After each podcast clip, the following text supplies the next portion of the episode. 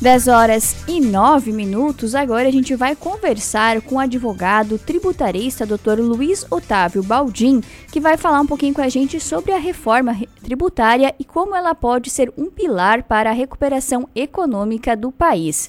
Bom dia, Dr. Luiz. Bom dia, Dayana. Bom dia, ouvinte. Seja bem-vindo ao programa. Muito obrigado. Uh, Luiz, então inicialmente eu gostaria da gente abordar, né, em que consiste a ideia de uma reforma tributária para o Brasil. Então, acho que para a gente iniciar, tentar entender o que, que a, a reforma tributária propõe.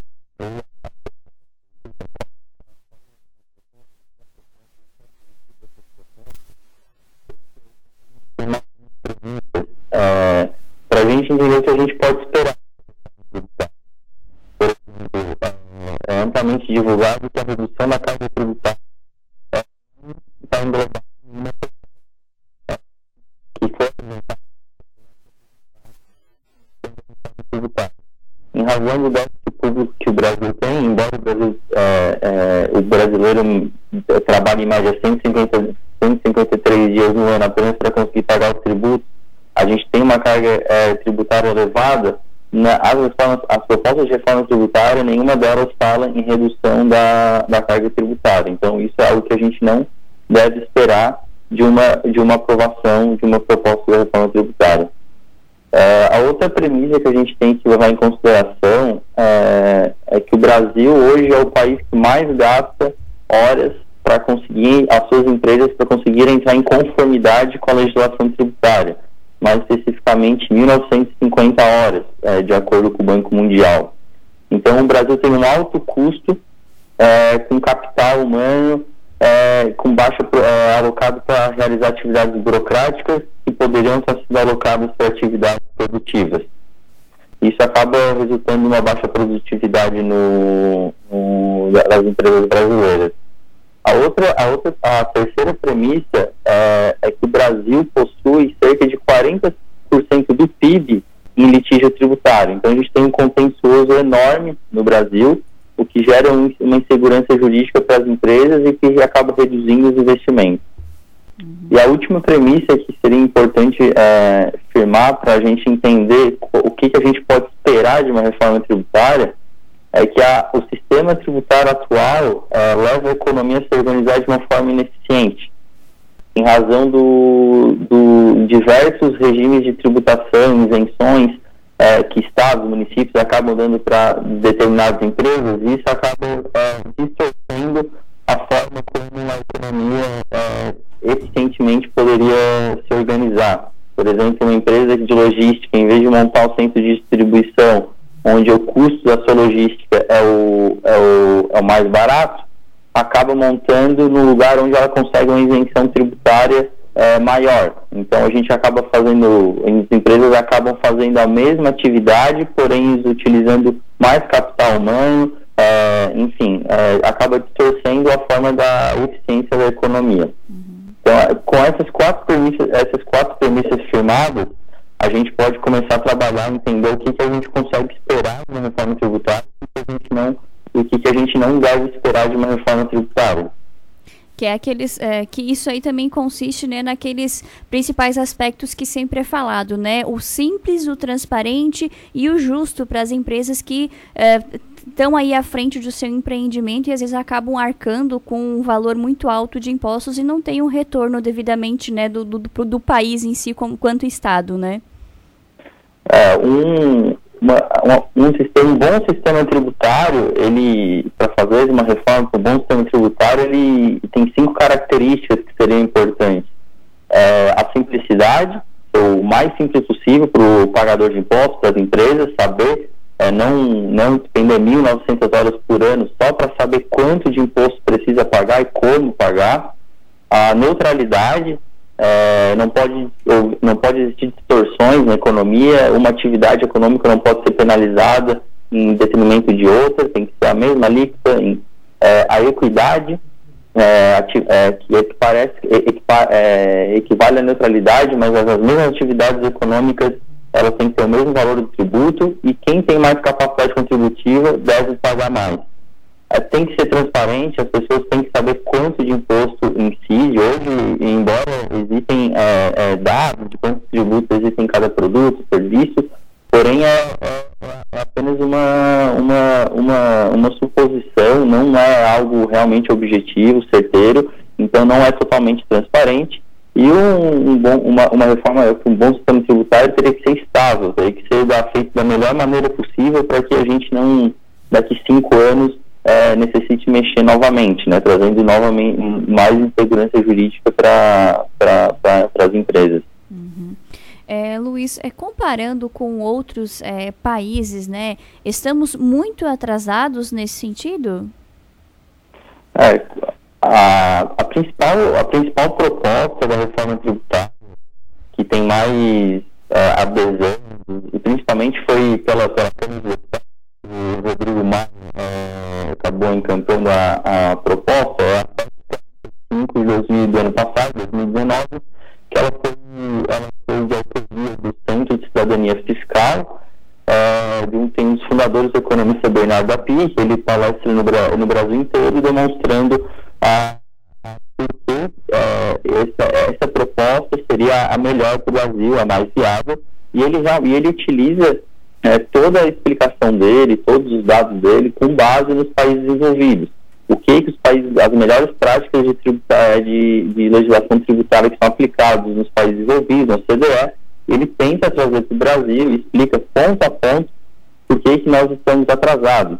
É, por exemplo, o, a, a, a, proposta dele da, da PEC 45, na verdade é, foi, foi, foi escrita por ele, mas tem a, foi, foi apresentada na, na Câmara de Deputados pelo, pelo deputado federal Baleia Rossi, é, consiste em que na simplificação do sistema tributário substituindo cinco tributos, que é o PIS, o COFINS e IPI, que é de competência federal, o ICMS de competência estadual e o de competência municipal, por um único imposto seria o IBS, que é, é, no estrangeiro se chama de IVA, né, Imposto sobre Valor Agregado.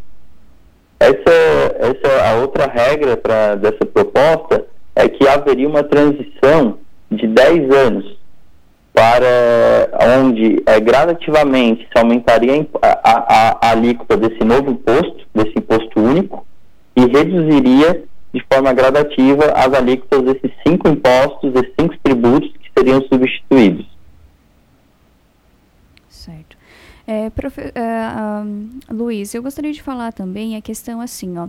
É, a gente sabe que muito se contribui por parte das empresas, mas há uma clareza, uma transparência é, no, no que se refere ao retorno desses tributos em investimentos, seja em questão logística e, e outras questões voltadas para a infraestrutura que as empresas precisam, ou isso também é uma questão que precisa ser é, discutida nesse quesito? É, não, não, infelizmente não há uma clareza para a destinação, a eficiência, a aplicação do, dos tributos recolhidos pela é, o, o, que, o que também tem de efeito sobre a, a pode esperar de efeito uma aprovação de uma de uma dessa, dessa PEC 45 é, não, não tem como ter, ter efeitos a curto prazo.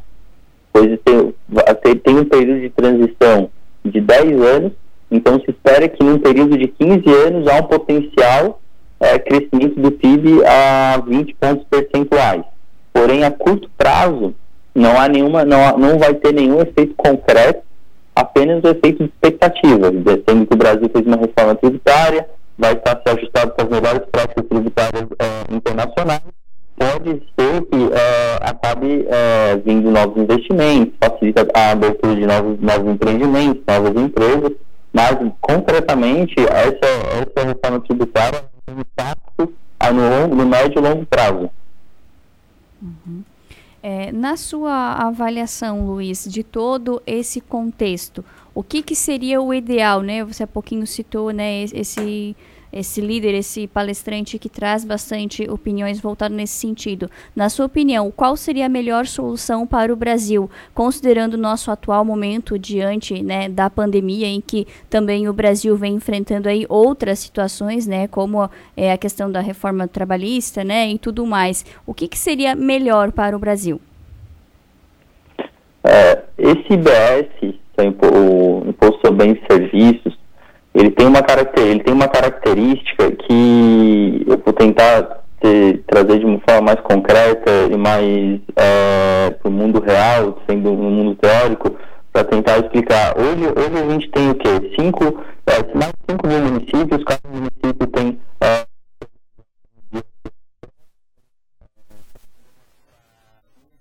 um serviço de advocacia tem uma alíquota, um serviço de, de manicure tem outra alíquota de ISS, aí a gente tem 27 estados que tem, tem, tem, tem 27 legislações é, de ICMS, que cada um tributa é, a circulação de mercadoria de forma diferente, alíquotas de forma diferente, e a gente ainda tem os tributos, os tributos, os tributos federais, PIS, COFINS e IPI. É, essa, esse IBS, ele fala o quê? não vai ter mais distinção do que é serviço e do que é circulação de mercadoria. É, se o município entender que tem uma alíquota, tem é, um, um, determinado serviço, é, o, o alíquota do serviço vai ser 3%, vai ser 3% para todos os serviços é, prestados. Não vai ter mais essa distinção a, a, a, circulação de mercadoria, a mesma situação. Os municípios, os estados, eles ainda têm autonomia para decidir o valor da alíquota, mas eles não têm mais autonomia para distinguir. É, cada, cada atividade vai, ter um, vai sofrer uma, uma incidência com determinada alíquota. Então, isso vai ser muito mais simples, muito mais fácil para a gente entender quanto que está sendo é, é, tributado as atividades econômicas, vai ser mais fácil o recolhimento, é, esses valores, então, o município vai fazer, é, vai todos esses valores vão ser recolhidos é, num, num, num, caixa que vai ser, é, que vai ser, vai ser constituído pela, pela União e depois desse caixa vai ser a, as, as receitas, ela vai ser destinada, ela vai ser destinada para cada ente, cada município, cada estado, como hoje ocorre com o Simples Nacional. A gente paga uma guia única, onde tem todos os tributos é, é, inclusos. Esse, esses tributos vão para um comitê gestor da União e a, esse comitê gestor da União depois faz a, a, destinação dos valores que são destinados ao município, os valores que são destinados aos estados. Uhum. Luiz, como que a gente pode relacionar é, toda essa questão que você elencou aí com como, a, como sendo a reforma tributária né, um pilar para a recuperação econômica do país? Que impactos positivos que isso poderia trazer e até mesmo para estimular outras pessoas a estarem né, apostando na questão do, seu, do próprio negócio né, e também conseguindo fortalecer os seus empreendimentos? É, a, a, os efeitos, como eu falei, os efeitos, ele, a qualquer reforma tributária não vai ter efeito imediato na economia. É, infelizmente, é, um, é, um, é, uma, é uma legislação tributária de que há 50 anos está sendo feita de puxadinho, puxadinho, altera aqui, altera ali. Agora a gente está tentando fazer uma reforma é, realmente ampla, então, de forma imediata, não vai ter nenhum efeito além do que da expectativa de a gente é, entender que o Brasil daqui 10 anos vai conseguir ter uma, vai ter uma, um sistema tributário é, comparado com os países da OCDE. Então isso para quem se programa, quem tem quem tem quem tem um, um, pretensão de realizar investimentos no Brasil é um, um indício, um indicativo de que vai vai vai o Brasil está caminhando para um para um, uma legislação tributária é, é, com, em conformidade com os países da OCDE. É, o que é importante, o que é mais, o que é, o que é importante tentar é, deixar também bem claro é que existem, a, a, está hoje está em tramitação essa, essa proposta, essa PEC na Câmara de Deputados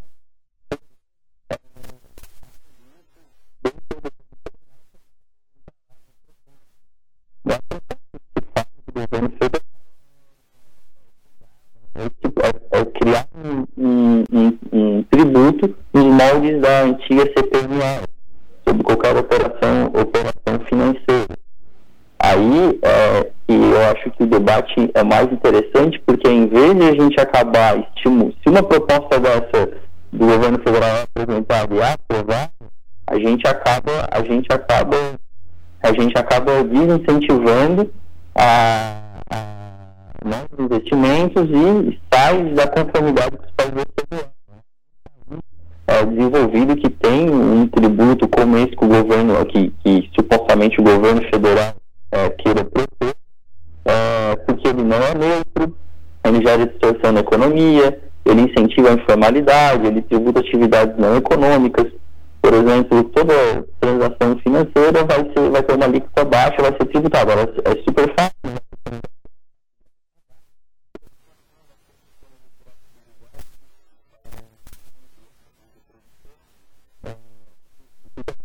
Também é, a cadeia de produção que tem mais trans, é, transações bancárias uma, uma atividade econômica ela vai ter uma carga tributária maior do que outra atividade econômica que teve uma cadeia de produção é, mais encurtada. Isso então é um imposto que ele não é considerado neutro e acaba gerando distorção na economia. Ele incentiva a informalidade ele acaba, ele acaba o quê? Se a gente não utilizar o sistema bancário, a gente não tem, a gente é, não tem é, não, tem, não precisa pagar essa, essa tributação. Então, de a gente trazer as pessoas para dentro da formalidade, a gente acaba trazendo elas para informalidade e acaba tributando toda a operação, é, é, a opera, as operações, a operações de bancárias. Que, por exemplo, é, que não são atividades que geram, que geram renda, geram é, incentivo, produção econômica. Por exemplo, uma, um pai que doa uma mesada para o filho vai, vai ter tributação. Então essas pequenas, pequenas é, movimentações domésticas elas vão acabar sendo tributadas, que o que também não é o ideal para um, um, sistema tributário, um sistema em conformidade com os países OCDE.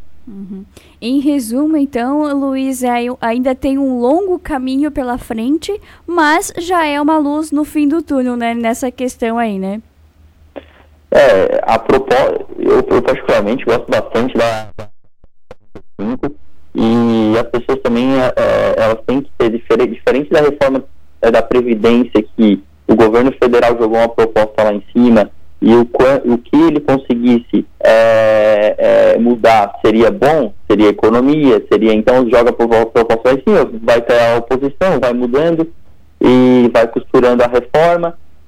Qualquer, qualquer, qualquer reforma que passasse seria boa para a reforma da, da Previdência, porque a gente conseguiria é, é, reduzir o gasto público, tentar é, diminuir as, as, as distorções que estão previdenciadas.